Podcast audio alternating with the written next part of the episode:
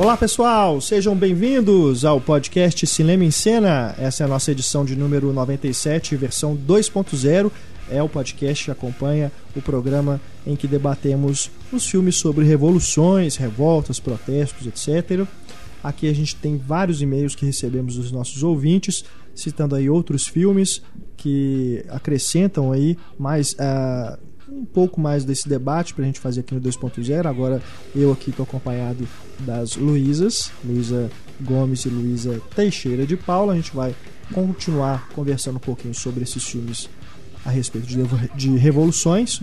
E também nesse programa a gente vai falar aqui dos destaques da semana, né? As notícias que foram as que deram mais repercussão aí no cinema em cena ao longo da semana, desde o nosso último podcast. Também temos aqui Diálogo Misterioso, Patrulha Cinéfila, títulos mal traduzidos. Enfim, esse é o podcast Cinema em Cena para vocês. Vamos começar logo de cara com o Diálogo Misterioso. Vamos aí primeiro rodar o áudio que foi na edição passada e a gente vai dar a resposta falar de qual filme é esse diálogo. Now stop that nonsense. Stop bullying me. Everybody's bullying me. I'm not bullying yes, you. you were. You said it was nonsense. Being murdered in cold blood is not nonsense. Why don't you try it sometime? Esse é um clássico, né? É, uso, costumo até usar não só filmes recentes, mas não tão uh, clássicos quanto esse, que é o Charada. O filme Charada é, muita gente acertou, inclusive até me surpreendeu, porque é um diálogo até relativamente difícil, mas que bom, fico feliz de ver que os nossos ouvintes também têm uma bagagem aí cinéfila, né, que engloba clássicos também como esse, o filme Charada do Stanley Donen. A gente fez aqui o sorteio para ver quem fatura o Blu-ray de cabeça a prêmio, mais convites para ir ao cinema, e é o número 11, que é a Jéssica Pires, Parabéns, Jéssica. Você faturou o, o Blu-ray e os convites. Mande pra gente o seu endereço, tá?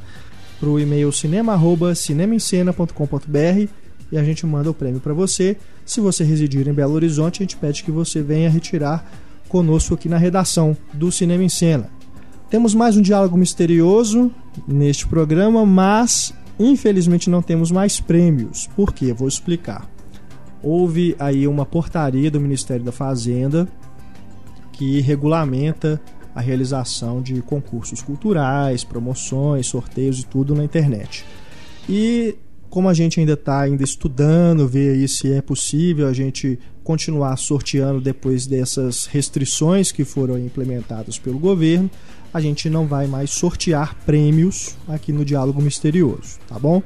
Mas o diálogo misterioso continua. A gente vai continuar soltando aí um diálogo durante o programa, porque é uma brincadeira que os nossos ouvintes gostam. A gente já, recebi aqui várias mensagens de ouvintes falando que gostam, não é mesmo? Nunca tendo ganhado nada no diálogo misterioso, eles gostam de participar porque acham que é divertido e tudo. Então, mantendo aí esse espírito esportivo, a gente vai manter o diálogo misterioso aqui no podcast. Infelizmente não vai ter prêmio, mas a gente espera que a gente possa voltar a sortear no futuro próximo, né? Mas por enquanto a gente não tem mais brindes para sortear aqui no Diálogo Misterioso, tá bom? Mas a brincadeira está de pé, tá bom? Prestem atenção durante aí o programa vai surgir um diálogo e aí você tenta adivinhar e no próximo programa a gente dá a resposta, vai ser igual a palavra cruzada que tem no jornal, né?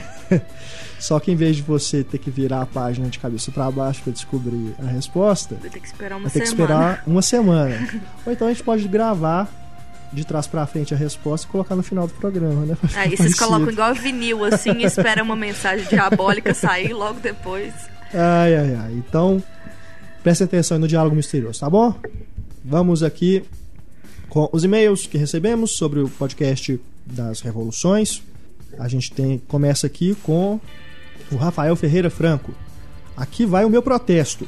Vocês não falaram de quando explode a vingança, do Sérgio Leone, coloca os personagens principais, John e Juan, na Revolução Mexicana. Cara, eu também fico chateado a gente não ter falado desse filme, porque a gente falou dele antes de gravar. Nossa. eu, Pablo e Marcelo, a gente estava conversando aqui, a gente falou sobre quando explode a vingança, mas na hora da gravação mesmo, a gente não comentou. É triste, né? Mas que bom que você lembrou dele, então a gente pode falar dele aqui agora. Diz aqui o Rafael: Gosto demais desse filme, principalmente do personagem Juan, que nem sequer queria estar numa revolução, mas acaba se tornando herói em diversas ocasiões. Acho interessante quando os protagonistas chegam à mesa verde e a cidade está espalhada com fotos do governador, que me faz lembrar das imagens do Big Brother de 1984 do George Orwell, vigiando todos os movimentos das pessoas. Nessas cenas é difícil desviar os olhos, não, é difícil desviar o olhar dos olhos no cartaz, verdade. Bela lembrança. Agora, uma coisa que eu questiono sobre esse filme é a frase que dá início a ele. A revolução não é um jantar formal, um acontecimento literário, um quadro ou uma tapeçaria. Não pode ser feita com elegância e educação. A revolução é um ato de violência. Frase do Mao Tse Tung. Aí diz o Rafael que, embora eu concorde com a primeira parte dessa frase, não concordo com a segunda. A revolução é um ato de violência. E não acho que atos de violência são justificados. Gostaria de ouvir a opinião de vocês a respeito, Renato e Luizas. É, o Mao Tse Tung que falou, né? É um pouco questionável isso aí. É aquilo. É, é, eu até comentei isso com amigos durante esses protestos que ocorreram aí no, no mês de junho, né, no Brasil, ainda estão ocorrendo em vários lugares, em menor escala, é claro. Mas é aquilo. O pessoal pedindo sem violência e tudo, lógico, né? É um protesto, é diferente. Agora, revolução, eu não conheço uma revolução que deu resultado sem violência, infelizmente. Revolução para mudar mesmo, para derrubar governo, essas coisas. Revolução, revolução mesmo. Aí, sem violência, eu não, Não pode ser uma conheço. coisa passiva, né? É, Aquela coisa. Você tem que. Você vai, ainda mais no caso do Brasil, que teve abuso policial, você vai ficar calado. Eu tenho minhas dúvidas sobre É. isso, sabe? É lógico que a gente não gosta, né? Hum, é. Mas, Mas eu não conheço, pelo menos isso- eu não conheço nenhum registro histórico de uma revolução mesmo que tenha ocorrido sem Mas violência. tem o movimento da Índia, que é Gandhi, o movimento pacifista. Mas teve violência. E, mas mesmo Por assim, parte da Por, polícia. parte, por outra parte, mas É. teve violência. Mas mesmo assim, eu acho que é uma filosofia que é- ela é maior do que qualquer outra coisa. E foi por isso que eles tiveram os olhos do mundo virados para ele naquele, naquele Com momento, certeza. sabe? É. Se eles tivessem partido os manifestantes, os revolucionários para violência, eu acho que não teria o mesmo efeito. Uhum. É o maior movimento pacifista É. que eu acho que já dúvida. teve na história mundial. Uhum. E eu acho isso maior do que qualquer outro. Qualquer outro. Pois é uma é. coisa que eu acredito mais. Eu Uhum. Não sei, eu acho que. É ingênuo, é. Eu sei que é uma ideia muito romântica das coisas, mas. Eu não acredito em violência, não acredito mesmo. Eu acho que existem outros meios de fazer com que as coisas mudem. Ainda mais agora que tem tecnologia, o acesso à informação tá aí para todo mundo. É. Sabe? Eu acho que isso é meio que voltar aos velhos tempos e. É tipo, é instinto. É, violência Uhum. é instinto, é selvageria. Sim. Não, eu falo revolução dá certo, mas eu falo revolução, ela, o dar certo eu quero dizer com ela acontecer de fato, né? Ter Conseguir algum resultado. objetivo. É. Porque dar certo é relativo, né? Aham. A gente tem exemplos de revoluções que aconteceram pela violência, mas que o resultado você tem que questionar se realmente No próprio Brasil, deu né? certo ou não. O que Né? aconteceu aqui também, você tem que questionar realmente tudo que foi reivindicado foi, Pois é. foi aceito.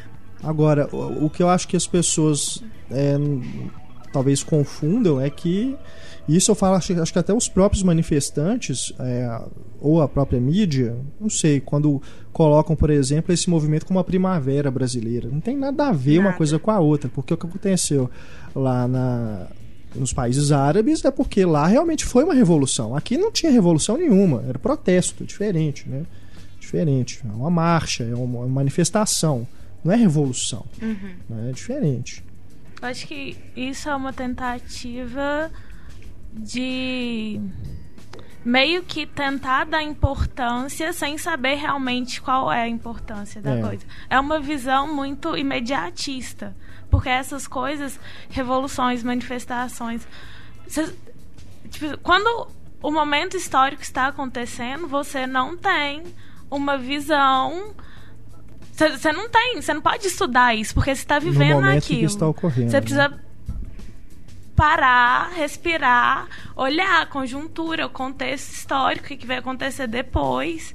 Isso é um estudo histórico, eu acho que não só a mídia, mas as pessoas em geral, porque até porque aconteceu esse e está acontecendo esse movimento de mídias tradicionais meio que perdendo espaço para as novas mídias e para outras pessoas que não necessariamente fizeram jornalismo, mas que estavam lá cobrindo. Sabe? Eu acho que ainda não é o momento, querendo ou não, ainda não é o momento de saber qual foi a importância é. das coisas que aconteceram e continuam acontecendo. É algo que ainda está em curso, né? É um debate que, né, que renderia outro programa igual o que a gente fez.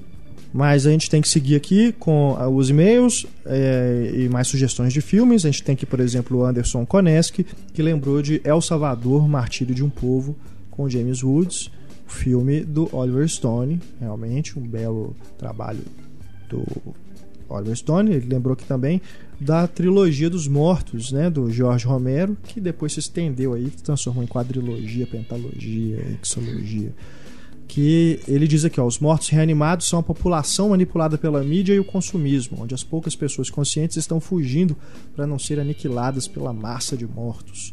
É, a gente faz até um paralelo com Guerra Mundial, Guerra Z, Z, que a gente comentou no programa. O Anderson ainda diz aqui, ó, fato curioso, o personagem Winston, Winston Smith do filme 1984, baseado né, no livro do George Orwell, é interpretado pelo John Hurt, que em vez de vingança é o ditador, o Adam Sutter, uhum. né? Realmente ele fez papéis aí que estão dos dois lados da moeda. Agora ele lembra aqui também do Alan Parker, três filmes dele: Pink Floyd, The Wall. Claro, né? É, é verdade, tem uma revolução ali mesmo. Sobre a queda né? do Muro de Berlim. Mississippi em Chamas, outra bela é, lembrança, é, e Evita, que é sobre o, né, o cenário político lá na Argentina. E ele tem aqui uma dúvida: o filme O Vento Levou é um filme sobre uma revolução, apesar de ser um romance que tem como fundo a Guerra Civil Americana? A, resposta está na sua pergunta, né? É um pano de fundo. Não é um filme sobre revolução, mas está acontecendo ali, né? Não tem como você negar. Eu acho que se encaixa sim na, na lista que a gente montou aí com esse debate. Temos aqui também o Matheus Murozaki. Alguns outros filmes com revolta em menor escala que consegui pensar foram Um Estranho no Ninho, onde há um embate do ah, personagem McMurphy com a enfermeira Rachel, quando o primeiro tenta fazer uma pequena revolução no asilo envolvendo os outros internados, né, os outros pacientes, verdade, uhum. né? Estranho no Ninho, belíssimo filme. Se de 1968, com o Malcolm McDowell, onde três garotos se revoltam contra o seu colégio, que pune severamente qualquer aluno que se opõe às suas regras. Clássico também. E ele lembra que também existe a série Jogos Vorazes, cuja rebelião está presente de forma fraca no primeiro, mas se acaba se tornando um tema principal nos outros. Nos livros é bem presente mesmo. Você já leu todos? Já. Agora no segundo, segundo já começa mais, mais é... né? O terceiro já é mais a calmaria, assim, mas Entendi. o segundo é justamente a revolução, assim. Em chamas. Eles, é, eles falam a fagulha inicial da revolução. Legal. Isabel Wittmann, né, que é nossa colaboradora agora também, também escreveu aqui pro nosso podcast, dizendo: Olá, Renato e Luísas, acrescento aos que foram comentados um filme britânico que trata de direitos trabalhistas e das mulheres, chamado Revolução em Dagenham ele conta a história da greve que as operárias de uma fábrica da Ford na cidade do título fizeram nos anos 60, visando receber salários mais justos. O serviço de costura dos assentos dos bancos era encarado como trabalho não especializado, e por isso a remuneração era muito inferior à dos cargos do restante da linha de montagem dos automóveis. É um filme despretensioso e simpático, não conhecia. Não conhecia a Revolução em Dagenham. Vou procurar Isabel escreve a coluna Vestindo em Cena. Se você ainda não conhece, leia no Cinema em Cena, tá aí na capa do Cinema em Cena destaque. Ela falou aí, a última edição é sobre A Princesinha, o filme do Alfonso Cuarón. Agora a gente tem aqui o Davi Vilela. Para contribuir com a discussão, gostaria de lembrar de um filme que, embora não tenha como tema uma revolução, mostra como o sistema ditatorial controla um Estado, algo que foi levantado por vocês. Estou falando do clássico francês de Jean-Luc Godard, Alphaville. A história que mostra um Estado sem sentimento lembra um pouco o equilíbrio que vocês citaram no podcast, mas aqui não temos uma revolução, mas sim um homem que vive num Estado livre que vai a um Estado ditatorial e começa a se impressionar com a cegueira do povo, embora o fim ao fim, ele meio que começa uma revolução solitária. Agora falando de filmes para a massa, um filme que mostra uma revolução de massa nos Estados Unidos, algo que conforme foi comentado é difícil de ocorrer por lá, é o musical Hair, que mostra o movimento hippie e como ele teve o poder de mudar o pensamento dos, de muitos jovens. Né? Ainda falando de hippies, como não lembrar de Forrest Gump e a cena do protesto em Washington. Não, Forrest, e Forrest Gump mostra várias revoluções, na é. verdade, né? Vários momentos históricos dos Estados Unidos que incluem várias revoluções, é, inclusive o impeachment verdade. do Nixon por causa do escândalo de Watergate. Watergate. Né? É. é. aquela cena, inclusive, de que ele corre, né? Também é, um tipo de revolução. É, que as pessoas vão seguindo vão ele seguindo, pelo ideal, ideal libertário, é. né? Verdade. Continuando aqui o meio do Davi, falando sobre o atual momento que vivemos, está disponível no YouTube um curta documentário feito a partir de imagens da internet sobre os protestos no Rio de Janeiro. Chama-se A Revolta dos 20 Centavos. Assistir é bem feito, bem finalizado e bem produzido, diz aqui o Davi, mas como foi feito do ponto de vista de manifestantes, mostra mais a polícia como vilã. Lógico, a polícia agiu mal, muito mal, mas os manifestantes, entre aspas, também são culpados por muitas coisas que aconteceram. Para ter uma ideia, não mostra o começo da passeata pacífica, vai logo na violência policial, não mostra como realmente tudo começou. Dê uma olhada lá. Então fica a dica aí, a revolta dos 20 centavos. Não nem sabia que tinha sido feito esse curta não, então fica a dica aí do Davi. E ele diz aqui, ó. Ah, eu gosto de Nesquik de morango também. Viu? Eu não estou sozinha.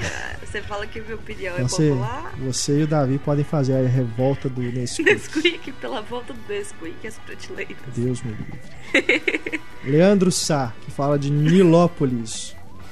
Escrevo para acrescentar mais uma obra à lista iniciada no podcast. A cinebiografia de Harvey Milk, dirigida por ah, Gus Van Sant é um filme que traz de maneira instigante um período importante para a luta pela igualdade de direitos. Por meio do carisma do protagonista, vemos as manifestações invadindo as ruas pela causa gay, além de ser um belo retrato de como o primeiro político assumidamente homossexual foi eleito. A obra tem grande representatividade para grande parte dos ativistas LGBT e em tempos de reacionários se multiplicando se torna ainda mais necessário. Excelente lembrança, é um filmaço. Filme que muito rendeu bom. pro Champagne um Oscar, né? É, muito ele tá incrível filme. no filme. Verdade, incrível. verdade. O filme em si é incrível. Muito bom. Forte abraço a todos, desejo boas-vindas ainda que tardias às Luísas, que têm feito um ótimo trabalho, que a força esteja com vocês. Agora aqui o Júnior fala de Maceió. Ouvindo o podcast, como já se tornou um vício, dado o excelente trabalho de vocês, muito obrigado, Júnior quero responder a pergunta do Pablo sobre o motivo do V de Vingança utilizar a máscara do Guy Fawkes. O rebelde, entre aspas, Guy, tinha planejado explodir o prédio do parlamento inglês. O primeiro ato do V é justamente explodir o parlamento, seguindo o plano de Guy Fawkes. Mas, na revista, o V explode o parlamento inglês justamente no dia 5 de novembro, data de aniversário da prisão do Guy Fawkes. Agora aqui o Fernando Roberto que fala de Curitiba. Olá pessoal do Cinema em Cena, gostaria de parabenizá-los pelo excelente debate, também agradecê-los pela recomendação do documentário Batalha do Chile, que fui atrás algum tempo depois de ouvir o podcast sobre cinema e política. Ao assistir, fiquei me perguntando, enquanto exclamava mentalmente: caralho, puta que pariu, porque eu não ouvi a respeito desse documentário antes e porque ele não é tão famoso e difundido quanto merece. Realmente gostaria de tê-lo visto no colégio, não só esse, como também vários outros documentários e filmes do tipo que só conheci depois. Com certeza eu teria começado a me informar melhor e não teria dito tantas bobagens sobre política e políticos. Ver esse documentário me despertou o interesse pelo tema e assim cheguei a outras obras, como Z, do Costa Gavras, que só conhecia de nome e que me arrependi de não ter visto antes, porque também é um filme obrigatório daqueles que abrem a mente do espectador e permanecem com ele muito após crédito, os créditos finais. Pois é. É o outro também, né? Que você disse que não conhecia. É, depende, tem duas coisas. Escola, acho que são. Vai depender muito do professor para ele usar filmes como exemplos de, né, para aula e tudo do que está sendo ensinado, a disciplina. E depende muito da escola que você está também. É. Porque é. dependendo do sistema que for, não vai ter jeito, eu, cara. Eu, por exemplo, estudo, estudei né, no ensino médio numa escola católica, né? Uhum. Então tem um, uma certa restrição em relação a isso. O professor é. não podia mostrar, por exemplo, um filme que tinha nudez. É. Então eles passavam repetida várias várias vezes Sociedade dos Poetas Mortos. Vai variar muito, né? Eu não sei, né? Em que escola você estudou e tudo, é, que professores que você teve. Mas é isso, é, é o tipo da coisa que também acho que você tem que ter uma certa maturidade para você poder aproveitar. Não adianta você ver determinados filmes é. quando você ainda é uma criança ou adolescente que não vai ser o mesmo impacto, você não vai absorver, você vai achar de repente até chato, né? E vai ser realmente injusto você ter visto. É, tudo depende, é uma, são várias variáveis, né? Várias variáveis. Mas que bom que você está conhecendo agora, né? Nunca é tempo perdido conhecer esses filmaços e que bom que o nosso podcast tem contribuído aí para você, não só você, como vários ouvintes que a gente recebe mensagens que agradece pelas recomendações e tudo. A gente fica feliz de que a gente tem tido uma parte importante né, nessa construção, nessa, nesse amadurecimento cinéfilo né, de vocês. Renato, diz aqui ele no PS, me faça o favor de dizer ao Pablo que ele está lindo de barba e que esse visual ele cai muito bem. Vou transmitir, tá? A sua mensagem lá pro Pablo, viu, Fernando? Mas você pode dizer isso também pelo Twitter. É só você escrever lá para Pablo Vilaca e você pode dar um elogio lá para ele, pra você também, tá bom? Mas eu vou passar para ele, vou encaminhar seu e-mail para ele. Agora aqui o Rodrigo Rodrigues segue a minha contribuição. Não sei se estaria enquadrado no assunto da revolução, mas Lawrence da Arábia tem todos os aspectos de uma que se inicia de maneira solitária por Peter O'Toole e termina na união das tribos árabes contra os turcos, na tomada de Aqaba. É, é, você já respondeu, né? Acho que também se pode se encaixar aí também. Não é sobre uma revolução, mas dentro ali da jornada dele, né, ele acaba se envolvendo em questões políticas que não dá para negar. Séries Miranda, em relação à saga Star Wars, Acho válido destacar que o papel do Palpatine na nova trilogia promove veladamente uma rebelião contra si mesmo, com os separatistas, né, no caso, para justificar um golpe de Estado, abalando a credibilidade dos Jedi e da República, que não conseguiam resolver a situação rapidamente. Atitude parecida com o que presenciamos atualmente, com policiais infiltrados se passando por vândalos para justificar medidas extremas da PM e líderes de direita se apropriando, entre aspas, das manifestações para tentar desestabilizar o governo de oposição.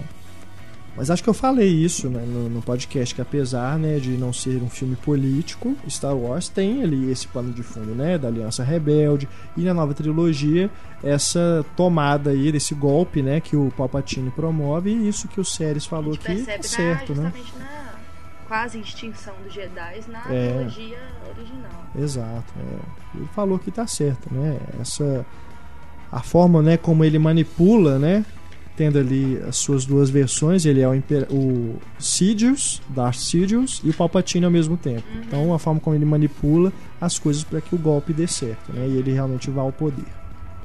Agora que o Rodrigo Madureira, será que o filme Coração Valente poderia entrar no contexto de revolução, já que após sua esposa ser cruelmente assassinada, William Wallace luta para, além de vingar a morte dela, conseguir a libertação da Escócia governada pelo rei Edward I?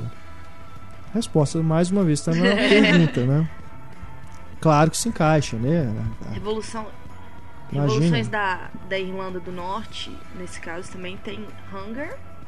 Isso. E é, do Steve McQueen. E também é Em Nome do Pai, né? É. Do Daniel Day-Lewis. Que é a coisa do IRA. Isso. Que é, um, que é um grupo separatista revolucionário. Muito bom. O Rafael Rocha, que fala do Rio de Janeiro. Gostaria de agradecer o respeito e o carinho que vocês têm com seus fãs. Fiquei muito feliz quando vi qual seria o tema do podcast 97, pois fui um dos leitores ouvintes que escreveu sugerindo esse tema. Acho realmente muito bacana que, além de sempre lerem meus e-mails, vocês aceitaram uma sugestão de tema. A gente que agradece, né? A todos que nos enviaram a sugestão de tema, que possibilitou então a gente ter esse podcast. A gente viu que tinha muita gente querendo mesmo. Então, nós que agradecemos a vocês. Ele lembrou aqui também do Milk e de Revolução e Dagenham, que a gente já comentou aqui nos outros e-mails. Obrigado, viu, Rafael? Agora que o Hugo Firmino Ótimo podcast sobre a revolta nas telas. Gostei principalmente do momento que foram falados os filmes que retratam o período da ditadura no Brasil. Como ex-aluno de colégio militar, tive que durante sete anos marchar em honra, entre aspas, da Revolução, entre aspas, de novo, de 64, nunca deixando de me sentir bastante envergonhado com aquilo. Tá vendo? A gente acabou de falar, né? Depende de onde você estuda é. e tudo. Né? Vai, vai passar um filme desse no imagina. colégio militar? Jamais. Sempre procuro ler livros, ver filmes e documentários que retratem o período e gostaria de acrescentar dois ao debate. Cabra Cega, de Tony Venturi, e Ação Entre Amigos, do Beto Brant. Cabra Cega é um filmaço. Muito bom, e Ação Entre Amigos também. Esse não vi. Porra, é foda. Um dos primeiros do Beto Brant. Vale a pena, viu? Tá disponível em DVD. Muito bom, muito bom Cabra mesmo. Cega eu vi no cinema aqui. É, não, é legal, é bacana também. Aí ele continua aqui o. Aliás, só, só um adendo aqui que eu falei aqui, mas o colégio militar a gente sabe que tem uma educação exemplar, né? As pessoas é, né, sempre elogiam muito. Mas o que eu comentei aqui é a respeito do que o nosso ouvinte falou sobre não ter visto certos filmes na escola, né? Então é por isso que eu fiz o comentário foi comentado aqui, diz o Hugo, no podcast sobre a série Anos Rebeldes. Excelente. Só a título de curiosidade, ela estava em exibição na época dos recentes protestos. Não acredito que por oportunismo, visto que já estava anunciada muito antes deles iniciarem. Mas na última semana, lembro do canal ter feito chamadas fazendo referência à revolta do vinagre. Não deixou de ser curioso. É no Viva? É, no tá Viva. Eu, eu, lembro. Eu eu lembro que muita gente comentou como que foi oportuno assim, a escolha do, do Viva sem nem ver. Foi realmente muito antes. Passou anos dourados primeiro e depois passou anos uhum. rebeldes. E encaixou perfeitamente. Eu acho é. que já tava lá pelo meio da série mesmo. Bacana. É isso, esses foram os nossos ouvintes falando aí sobre as revoltas. Agora a gente segue aqui no programa com as notícias que bombou no cinema em cena desde o nosso último programa. A gente já começa com o anúncio surpresa aí do Oscar 2014, que já temos definida quem será a apresentadora. Novamente ela, Ellen DeGeneres. Vocês gostaram? Adorei. Qualquer coisa melhor do que o Seth MacFarlane, gente. Ah, ah mas não, é vocês ela. Vocês injustos demais com não, o Seth. Eu, eu, eu, vou, eu vou te falar a verdade não foi, para mim, não foi pior. Para mim, o pior foi da Anne Hathaway. Até hoje que eu vi ao vivo, o pior é. foi o da Anne Hathaway. Porque o James Trump ficou é. assim... O que, que esse cara tá fazendo aí, sabe, velho? O que, que você tá fazendo aí? Mas eu achei... Eu, eu, igual eu tava comentando no hum. meu Twitter... Eu achei que ele forçou muito a barra para deixar as pessoas sem graça, assim. Foi uma coisa Sei. meio repetitiva, sabe? Eu Entendi. achei que não era necessário, sabe? Eu gostei muito do começo. É, o número colocou qualquer coisa Mas depois eu acho que ele ficou, não sei, eu acho que falaram alguma coisa com ele. Eu tenho essa impressão. Eu ah, também, com também certeza. acho que deram uma ó, maneira aí Podada, porque, né? Mas isso aí já tem um roteiro pronto na hora, não? Isso passa já pela pelo alguém da academia, não? Isso já é, tem um sei roteiro. lá. Eu acho que depois ficou sem graça. Ficou. Né? O Billy Crystal Por isso que eu tenho essa impressão de que cortaram alguma coisa. É. Ele mesmo cortou, não sei. O último que eu gostei muito foi o Steve Martin com o Alec Baldwin. Foi legal. Billy o John Stewart eu achei muito bom. Ah, foi legal também. Agora... Billy Crystal, eu sou fã do Billy Crystal. Ah, eu gosto do Billy Apesar de, de, eu concordar que ele tá meio fora de forma mesmo, ficou fora de forma. Mas quando ele era o host é, é, tradicional, tempão, né? né? Porra, eu adorava. Ah, eu não lembro. Dele. Vou te falar a verdade que porque tem uns sete anos que eu vejo o Oscar ao vivo. Mas a Ellen, eu, eu não lembro direito do Oscar é, que ela apresentou, 2007. não me impressionou, não. Então eu. Ah, ela já eu vi, eu já vi. Eu vi esse Oscar, lógico. Mas, não sabe, não me marcou, então eu não sei, eu nem lembro direito como que foi. Eu não vi o Oscar apresentado por ela, mas eu vi o Emmy, que ela apresentou, e vi também o People's Choice Award, eu acho que de uns dois anos atrás. Aham. Eu acho ela ótima. Nossa, eu acho ela incrível. Aquele Daily Show, né? Que é o talk show dela. Acho um dos melhores talk É bom. shows. Muito. É Eu muito. Ela, conheço. Eu vi ela é aquela série. carismática, né? e A ela série que ela é apresen- que ela apresentadora, interpretava, na- né? tipo, na... Eu tô péssima hoje, eu não sei falar nada dela. A Luísa está com uma crise de alergia aqui em plena gravação do podcast. Então, é por isso. Mas Ela tá eu- falando mesmo boado. É. Daqui a pouco você só ouve. Aí, Manel, tá inchada. Eu realmente estava nervosa quando aconteceu. Mas enfim. Hum. Sobre a Ellen, eu acho que ela é realmente uma apresentadora. Ela foi feita pra aquilo, sabe? Ela não é só uma comediante. Ela, começou sabe lidar comedy, com né? pessoas. Ela começou em stand-up comedy. Então, improvisação e, e público, não tem uma pessoa melhor. E sabe? ela sabe lidar com os convidados. Ela sabe fazer perguntas e sabe, assim, meio que inquirir os convidados, fazer com que eles respondam as coisas que ela quer saber, mas sem deixar eles, sem deixá-los, como fala? Sem graça? Sem graça, é, desconfortáveis. Entendi. Eu vou, eu vou fazer uma confissão que eu, sinceramente, fico esperando todo ano pra saber quem vai apresentar. Porque pra mim, o dia do Oscar é o melhor dia do ano. Sério, eu faço todo um ritual pro dia do Oscar. Sério. Sério, todo um ritual, sinceramente. Nossa, já tem acho a premiação saco. Nossa, gente, eu.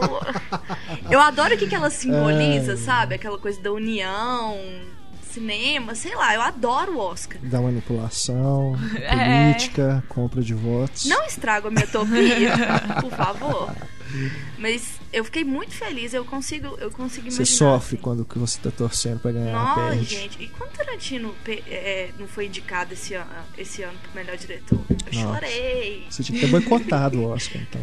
É, mas ele ganhou de roteiro, então eu fiquei feliz de ver ele subindo. Não, também quando o Christopher Waltz. Ai, eu chorei demais quando ele ganhou. Eu fiquei tão feliz. Que Gente, isso é uma coisa que eu acho que eu nunca farei na minha vida. Ai, gente, chorar o no Só é se eu ganhar Eu chorei quando o Scorsese ganhou. Ai, por, por, os Por Os infiltrados? Ai, porque foi Porque anos, né, velho? Tanto tempo, né? Não. E é um dos meus diretores Não, e favoritos. quem que apresentou quando ele ganhou foi o É, Coppola, nossa, foi o, o Spielberg e É. o Lucas. E de repente estavam os quatro assim, no, você É. fala, meu Deus, o que, que é isso? É tipo a união do apocalipse, assim, daqui a pouco. Não, do Apocalipse, não. É, os, os quatro cavaleiros do Que apocalipse. isso? Como assim? Mas então toda sorte aí pra Ellen DeGeneres e que o Oscar 2014 seja Melhor mais divertido, dois. então, né? Do que o de 2013. Uhum. Mais notícia, temos aqui o Harrison Ford Vem E os, os Mercenários, Mercenários? 3. 3. Quem imaginou isso, né, velho? Ninguém Esse imaginou. realmente pegou de surpresa também, né? Ah, eu achei tão classudo pra Pois você.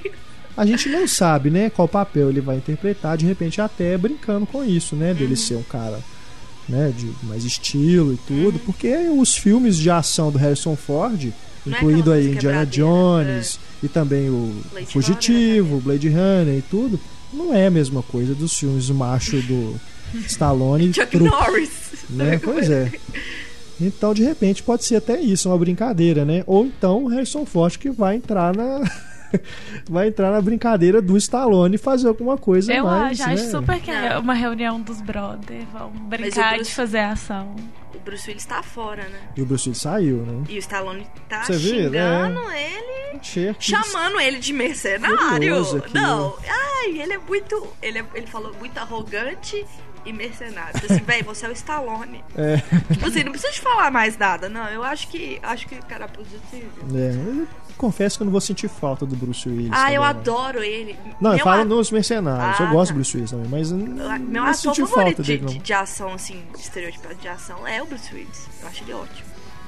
Duro de matar, né? Uhum. Não, com certeza, eu, eu gosto do Bruce Willis também. Mas ele ficou estereotipado. Porque ele tá careca em todos os filmes agora. Então, parece Da que- careca já tem muito Não, tempo, Renato. totalmente careca. Porque antes, pelo menos, ele tinha uma entradinha, assim. Mas né? eu queria que ele usasse eu lembro desde peruca. 94, Pulp Fiction, Não. ca- carecão.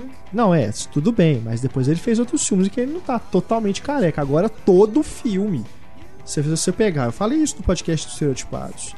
Se pegar G.I. Joe, Red, tem o mesmo rosto, né? do de matar cinco, Gente, mercenários. De novo essa do mesmo rosto. Ele, ah, não, é.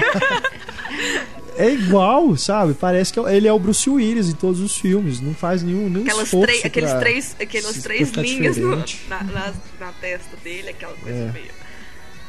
Mas então, mas no Mercenários não assisti falta, não. Já tem tanta gente e o personagem dele ali também. Ah, gente, eu vou falar a Que verdade. Eu chato, vi né? meio Mercenário 1, não gostei não.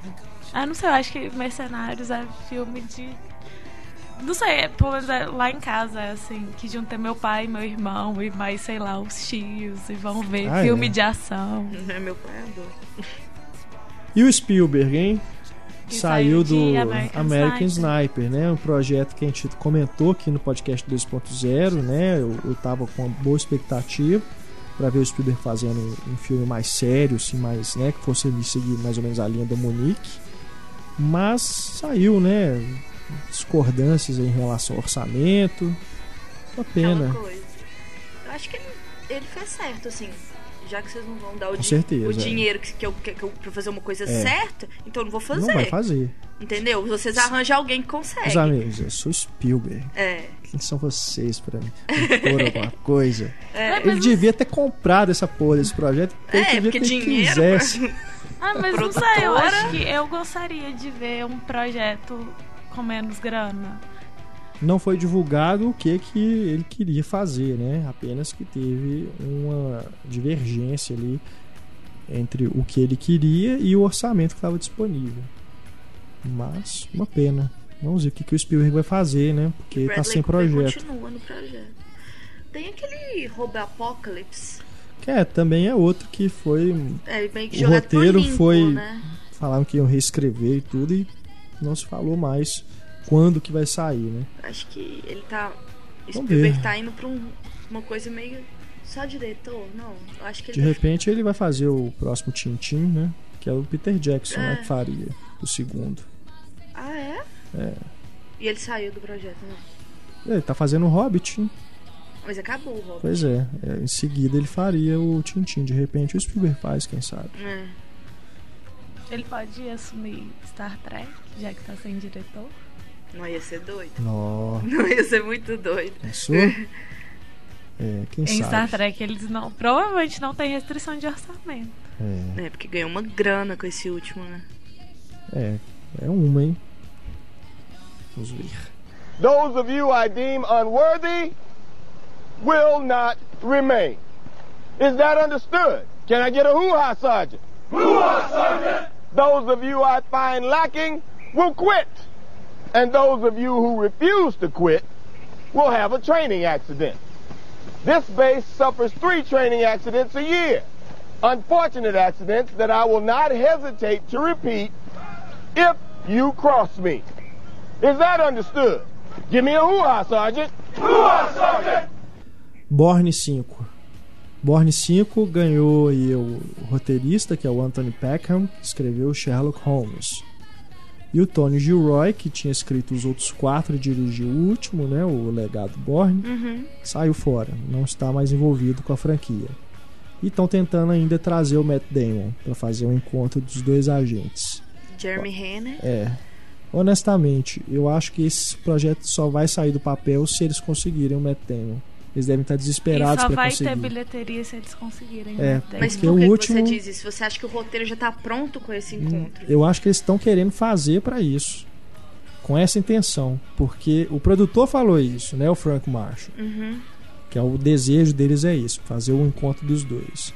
Se você pega que o legado do Borne não foi bem, nem de crítica, de bilheteria eu não sei exatamente os números, mas não foi foi terceiro. uma coisa Excepcional. Excepcional. Não foi que nem a trilogia. que garante aí o Jeremy Renner como um novo astro, né? Então eu acho que eles vão tentar de toda forma conseguir o Matt Damon justamente para ter esse atrativo. Eu acho que o Jeremy Renner, eu acho que o público ainda tem ainda um certo estranhamento com ele. É. Porque o que, que ele, ele fez? Guerra ao Terror, que mesmo assim ele não acha ele o principal. Gavião Arqueiro em Os Vingadores. João e Maria Caçadores É de verdade. Missão É, Impossível. ele não se tornou Que ele não- o astro, é. né? Eu acho ele um ótimo ator, eu gosto dele. Também gosto. Gosto dele, mas não é, não é atrativo, não. É, Igual o Matt Damon. é verdade. E o Matt Damon, pelas declarações que ele dá, ele fala que assim, que ele toparia voltar tendo um roteiro bacana, né? Ai, Ele não, é aquela coisa de, ah, não quero fazer, mas não quero mexer mais com esse trem, não. Ele gosta, né? Mas então eu acho que eles vão fazer de tudo aí pra consegui-lo. E o Spike Jonze com o seu novo filme, Ei, Her. Que esse eu quero ver como é que vão traduzir aqui. Ela. Vai ter alguma coisa, né, a mais aí. Não, com Nossa, certeza. pode ser esperar her, uma tagline muito baranga. ela. É, Vai ter uma, uma tagline vai ter alguma baranga. coisa.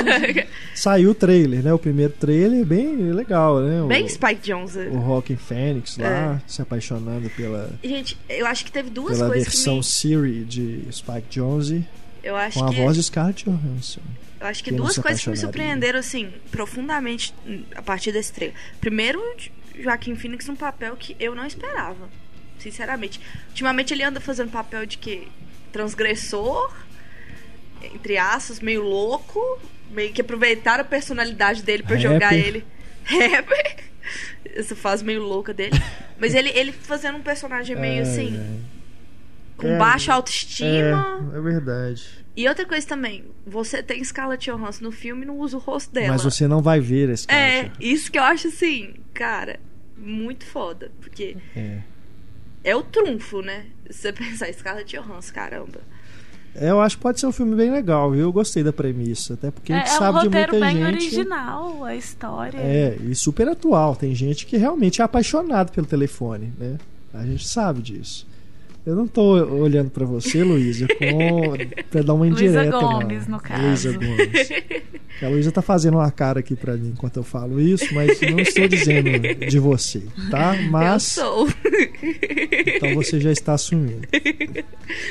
Mas a gente sabe que a tecnologia, né, esses tablets, não só celular, mas tablet, próprio computador mesmo, é, a gente sabe de pessoas que têm uma relação de, de que não consegue largar, largar, É né? vício, né? É o vício da nova geração. Então, não sei se é por esse lado que o Jones vai aí nesse filme, mas de qualquer forma é uma leitura que eu pode ser feita do tema. o Spike Jones parece em questão de narrativa, direção com o Gondry, até porque os dois, os dois começaram É, com videoclipe, são- né? São contemporâneos e vêm da mesmo É, e tem uma coisa meio surrealista. tem a mesma origem ali, É. né? Mexe com essas coisas, né? manipulação de, de, de- efeitos especiais, É. né? De cenários. É, a, a própria temática dos dois meio surrealista, assim, uma coisa É. meio, meio empírica. Sim, sim. Eles parecem bastante. Não eu gosto muito dos dois. Os dois trabalharam com Charlie Kaufman, né? Os dois. Ah, verdade, em, em roteiro, Em né? roteiro, Aham. né? Ele em adaptação A E o- adaptação que era ser John Malkovich e ele e com o Michel Gondry no... é, Brilha Eterno de Momentos e Lembranças. É, e mais uma vez ele enfeiando atrizes, né? A Amy Adams Tá, tá igual a Cameron Diaz não quer Ei, ser Quero John Ser John Malkovich, Malkovich. naquele cabelo desgrenhado. A Runeimara tá maravilhosa no clipe. É, a Neymar é linda, né? Nossa, perfeita.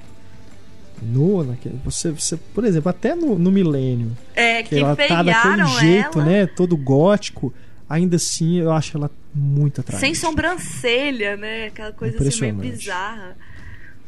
É. E ela tem uma voz, assim, ela tem um jeito assim, Sim. meio. Ela se impõe, né? É. É incrível. Ela, Ela segura, ela É. segura qualquer. Terapia de risco coisa. também, ela tá bem. Sim, sim. É uma Ela é atriz sexy, surpreendente. né? Mesmo no rede social, né? Que é um papel pequeno, Pequeno. mas você vê que ela é. Ela, ela fala assim: olha, você domina pode ser o Mark o Zuckerberg, Zuckerberg. É. Você cala a boca aí, que eu que mando aqui, entendeu? Verdade. Acho que a presença dela é muito É. forte. Não só os papéis, mas ela ali naquela produção. Sim, acho que ela ainda vai.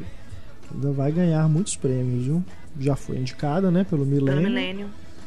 Ainda acho que ela vai ter uma carreira aí muito boa, aí, muito, com muitos papéis interessantes aí pela frente. Super-heróis, né? Pra gente encerrar aqui o nosso bloco de notícias. Trailer de Thor, O Mundo Sombrio, saiu o segundo trailer, com mais Natalie. E mais Loki. e Tom Hiddleston. Nossa, e mais gente, Chris Thor. Hemsworth. É, e o mais Chris Hemsworth, que, meu Deus, ele tá É. maravilhoso. Aquela cena que ele aparece só com. Ele normal, assim, com uma hum. camisa, aquele rabo. Ai, gente, ele é bonito. Aquele rabo. Hum. Não esse rabo, pelo amor de Deus. Mas aqui. O... Eu achei muito parecido esse trailer com o primeiro. Uma versão estendida, quase. É, mesmo. mostrou. Algumas eu acho que a batalha entre o Malekith, né? E o Thor. É, Aquele tapa da, da Natalie Portman.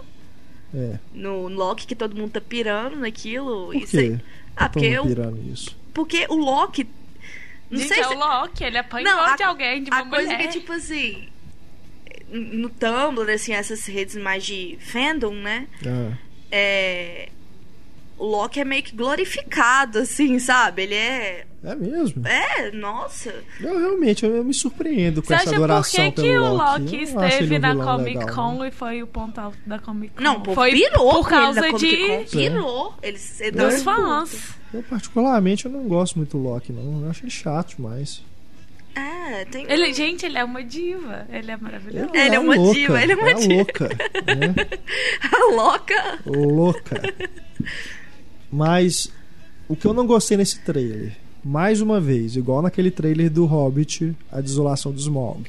Tem uma cena pós-crédito que se você viu no trailer, logo que você vê no filme, ah. e aí? Já viu, tá. Devia ter parado é, assim. Devia, eu beleza. acho que. Você quer fazer uma cena pós-crédito? Ok. Mostra só o gigante aparecendo. Exato. Pronto, todo mundo. Ah, pronto, acabou. acabou, entendeu? Não, mostra a cena inteira. É. Não, ele acabando ainda. Gente, Pode ter até alguma coisa depois disso ali, né? né? Tipo, alguém levar no meio É, ou o monstro se recompor. É. Sei lá.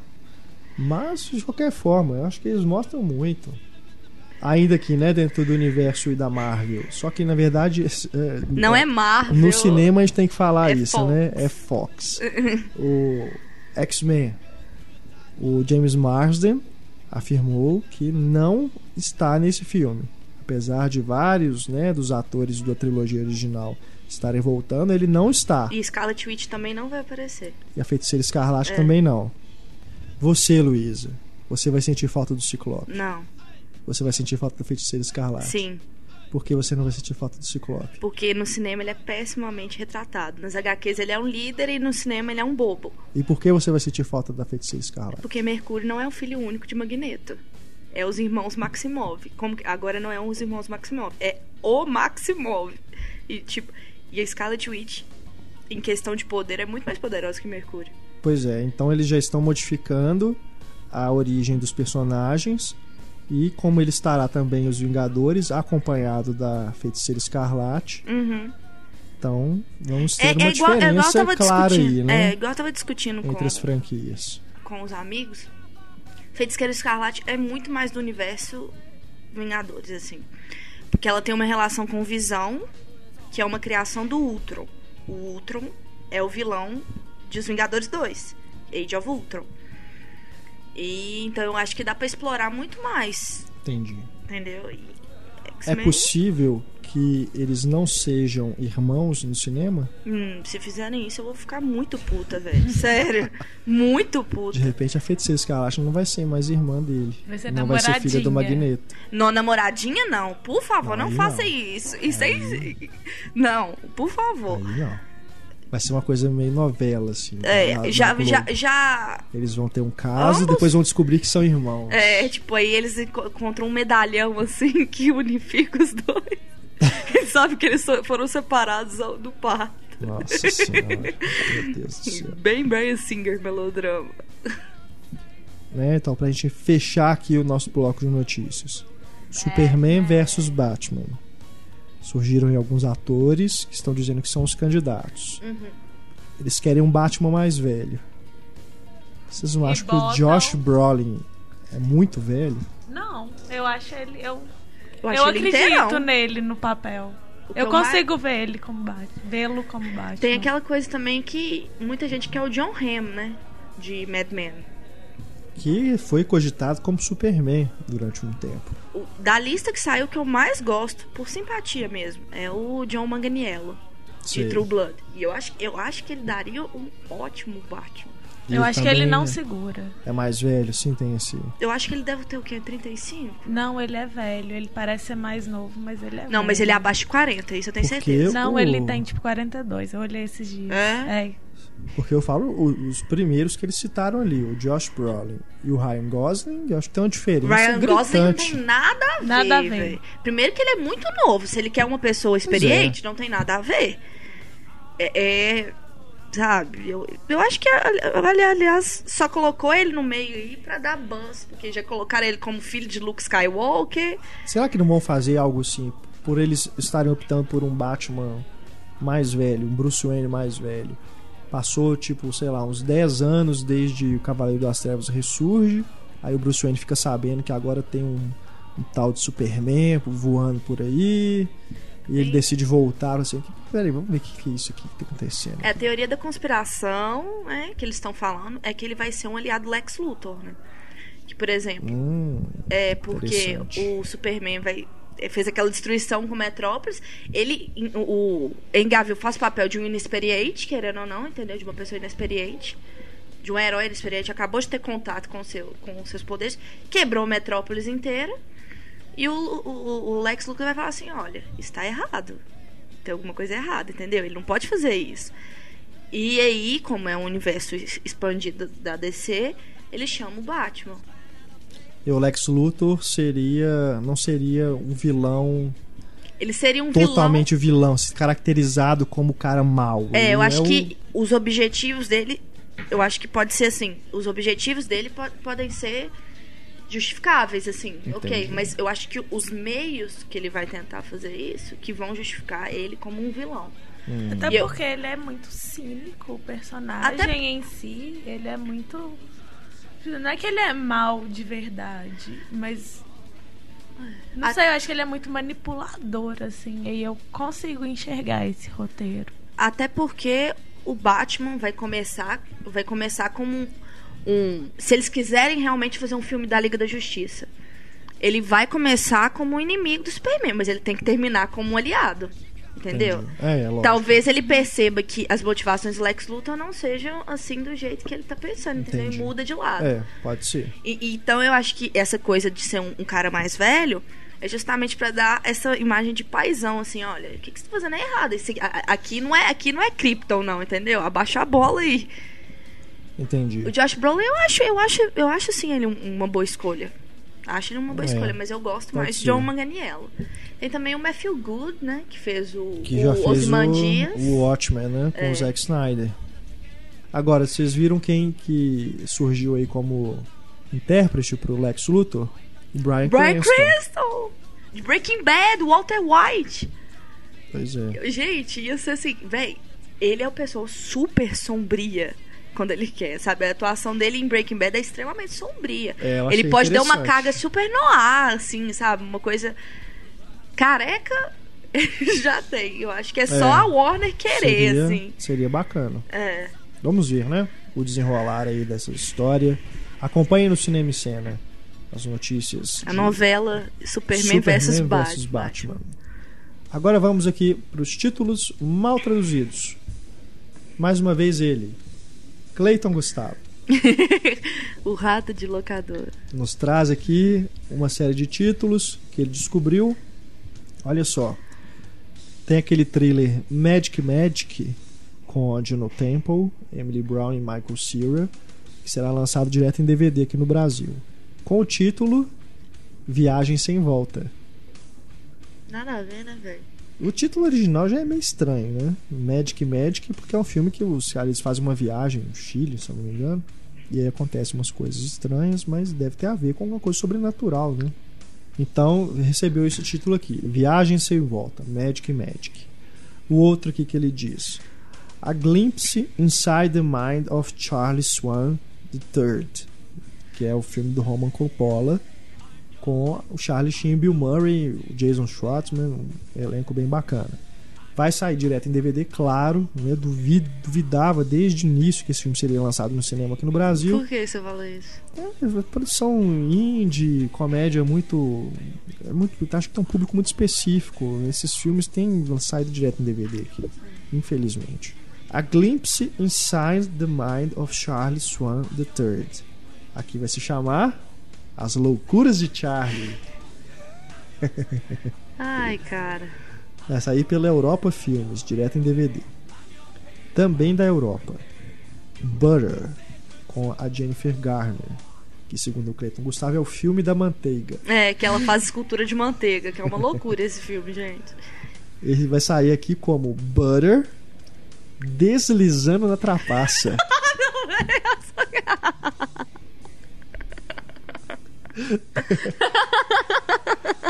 deslizando Ai, na trapaça. Pior Meu trocadilho Deus. do ano.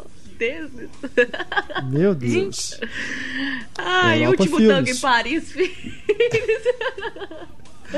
Meu Deus, que horror. Vê que universo paralelo essas pessoas vivem pra dar É. esses nomes. Agora que o outro é uma comédia de humor negro chamada Thin Ice. Seria gelo fino, né? Uhum.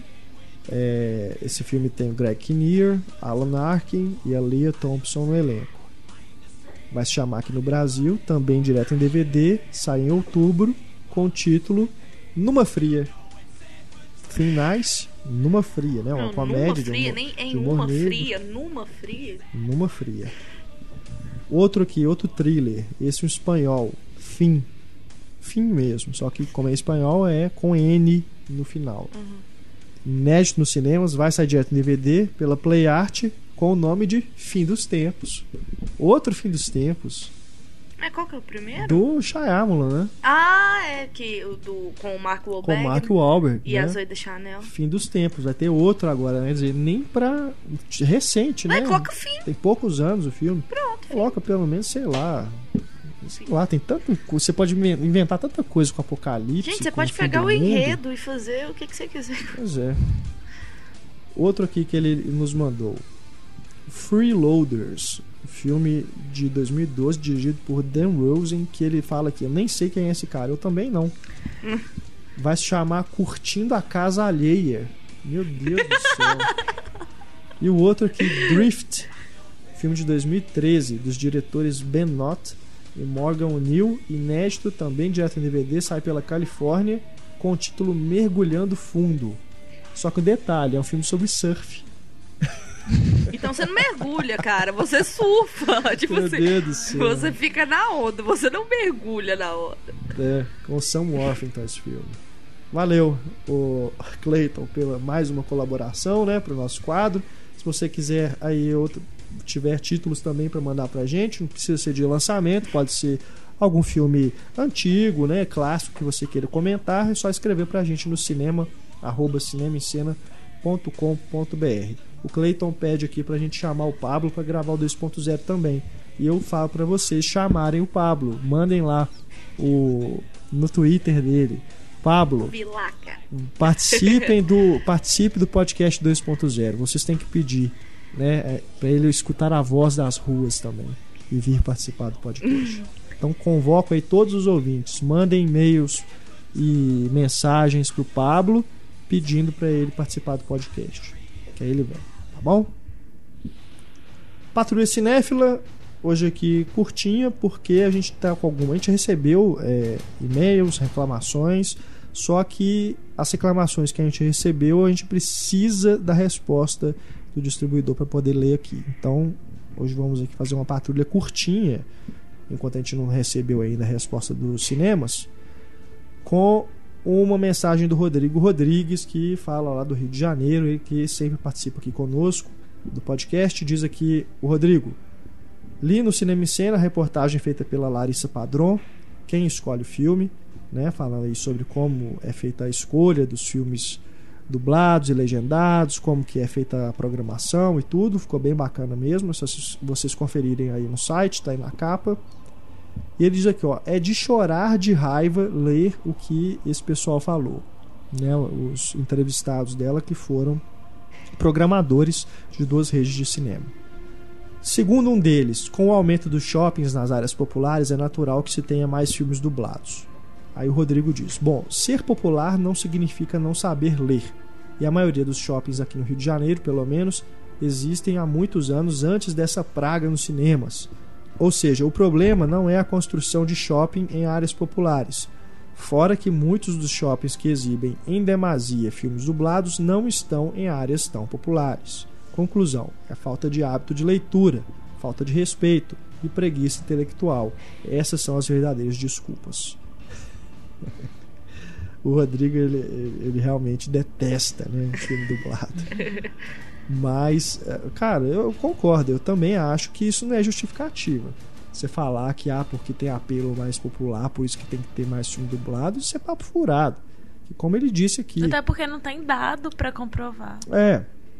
Acho que mesmo se tiver, acho que não, não vai comprovar. O que vai ser mostrado é que há uma, um equilíbrio de classes, vamos dizer assim, que prefere dublado. Eu... Que existe a preferência, existe.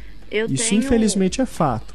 Agora, você dizer que é povão que prefere é mentira. Já ficou provado que é mentira. A gente, é. Igual ele falou aqui, ó, não é em áreas populares que tem filmes que exibem só filme dublado, não. Aqui em Belo Horizonte, no BH Shopping, o filme fica na zona sul de Belo Horizonte, o cinema fica na zona sul de Belo Horizonte, só filme dublado agora nas férias. É, que, só dublado. O que eu acho é assim, não extinguem de jeito nenhum filmes dublados. Porque aconteceu uma coisa comigo, e isso eu, eu sempre fico extremamente emocionado quando eu, eu conto esse caso, mas, é, mas uma vez eu tava no pátio e eu tava na fila para comprar o ingresso e era, era uma quarta-feira. Era onde. É quando o preço é mais barato, é quarta-feira, não é? E eu tava na fila e tinha uma senhora muito simples atrás de mim, assim. Muito simples mesmo. E ela tava assim, com, cheio de moedinha na mão e ela pegava e falava assim, é, perguntou, é, você sabe qual a próxima sessão dublada? Aí eu tô assim, eu não sei, tem que olhar na programação, né? Porque eu não sabia de qual é que eu não ia nenhum filme dublado. Ela pegou. Aí eu comecei a conversar com ela, não, ela. Ela sabia demais de cinema. Muito mesmo, sabe? Muito mesmo. A gente comentou isso de vários filmes. E ela era analfabeta. Então ela não podia ir em filme legendado. E ela esperava a semana inteira para chegar o dia. Ela contava as moedinhas, era uma pessoa muito humilde mesmo. para chegar e ver o filme. Então eu acho que assim, tá. É você subestimar? É, não é porque é uma pessoa é, é mais carente que ela não sabe ler. Mas é a coisa que nem todo mundo teve as mesmas oportunidades. Não é. Entendeu? Com certeza. Então não. Eu acho que a extinção de filmes dublados eu acho uma besteira assim. Com certeza. Eu, isso eu jamais defenderei também. Mas é, o que a gente sempre questiona é a predominância. É. Né? Uhum. Ter só filme dublado no cinema. Aí não. É porque eu já, eu já ouvi várias pessoas falando pra extinguir isso. Não. não eu não acho Deus. certo, assim. Também não acho. Sabe, eu acho que isso é você julgar que todo mundo teve as mesmas oportunidades. Não é. é. Entendeu? Não, até porque nem, também não é só questão disso. É questão de existem pessoas que realmente preferem filmes dublados. Minha mãe prefere. Isso é uma briga constante lá em casa. Criança, uma criança de 4 anos não sabe ainda, não tem, sabe? Tem que ter o, animação, é, é, tem que ser um, um, um Não, é. Outra, né? se a pessoa prefere, ela vai ter o DVD para ver. Uhum. Se, ela, se ela tiver no cinema a versão dublada, ela pode ver. Mas quem não quer ver dublado, quer ver legendado, tem que ter opção para ele também. É, é, o problema que está acontecendo é que há uma predominância. Está uhum. acontecendo isso. É isso que a gente sempre combate aqui. Então a gente pode ter pessoas como o Rodrigo, né, que realmente não não querem de jeito nenhum filme dublado, né? Mas tem a gente, tem pessoas que querem ver no cinema o filme dublado. Paciência né? Mas acho que o que não pode acontecer é você simplesmente eliminar um ou outro. Uhum. Né? Então o que acontece? Quando você, você tem um cinema escolha, né? como o BH Shopping, às vezes você só vai poder ir no BH Shopping aquele dia. A animação é uma coisa incrível, só tem de filme você dublado. ver filme nenhum. Animação então você não pode ver. Valeu, Rodrigo. Você que tiver aí mensagens para mandar pra gente. Ah, ele ainda pede aqui pra gente lembrar aqui dos nomes é, lá do Espaço Itaú, né, no Rio de Janeiro, uhum. o Humberto e o Ademar. Porque ele esqueceu de citar naquele e-mail que ele mandou, né, elogiando o pessoal lá do, do Espaço Taú e tudo. Então fica aí o registro. Humberto, Ademar, Rodrigo, Renato e Igor. Essa é a equipe de ouro lá do Espaço Taú de Cinema. Parabéns para todos parabéns. vocês. Você que tiver mensagens para a Patrulha Cinéfila, é só escrever para cinema@cinemascena.com.br. E a gente vai chegando aqui ao final do programa. Temos aqui o flashback com mais algumas mensagens. Marco Antônio Januário, correção em relação ao filme O Pentelho, mencionado pelo Renato no último podcast 2.0. O Ben Stiller é o diretor do filme, mas quem é o ator principal que é importunado pelo Jim Carrey é o Matthew Broderick. E na, acabei que na hora eu confundi falei que era o Ben Stiller. Você tá certo, Marco. Obrigado aí pela correção.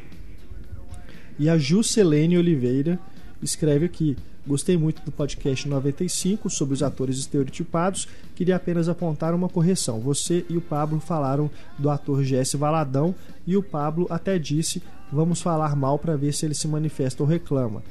E o Jesse Valadão já morreu, né? Na verdade, eu nem percebi que o Pablo falou isso, mas para mim na hora ele tava Ai, daqui a brincando. pouco ele manifesta. Mas de qualquer forma, né, o Jesse Valadão morreu em 2006, então foi realmente, eu acho que na, na intenção aí da brincadeira ou na hora o Pablo esqueceu, né, que ele Nossa, tinha morrido.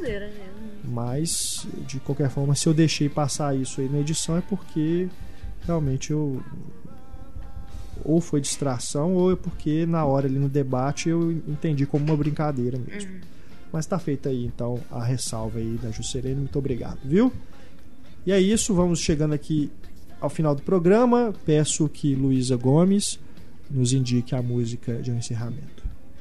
É, então com aí, o trailer de Her, do Spike Jonze em alta. A música que eu vou escolher é de uma das minhas bandas favoritas, da Arcade Fire, que chama The Suburbs, Excelente. que é o cli um clipe que o próprio Spike Jonze É um É, curta, dirige- né?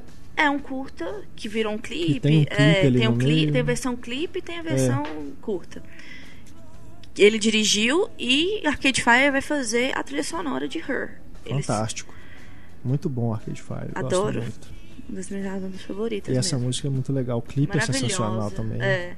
O curta é É, lindo. é fantástico, é. Então, esse- excelente a escolha da Luísa. Fiquem aí com o Arcade Fire. E a gente volta na próxima semana. Escutem o debate dessa semana com- no nosso podcast 98.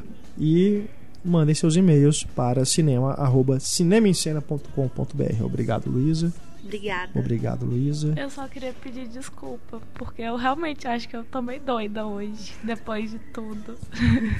Vocês não vão reparar porque, como eu editei as coisas que a Luísa falou aqui, as loucuras que a Luísa falou aqui, vocês não vão perceber. Talvez um dia saia Mas ela especial. realmente. É, quem sabe.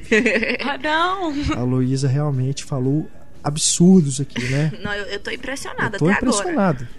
Como, Eu- eu como não- que pode sair da boca de uma pessoa as Não coisas que imaginava. eu ouvi? Gente, essas pessoas Não são muito más isso. comigo. Enfim, um grande abraço para vocês. Até a próxima semana e tchau.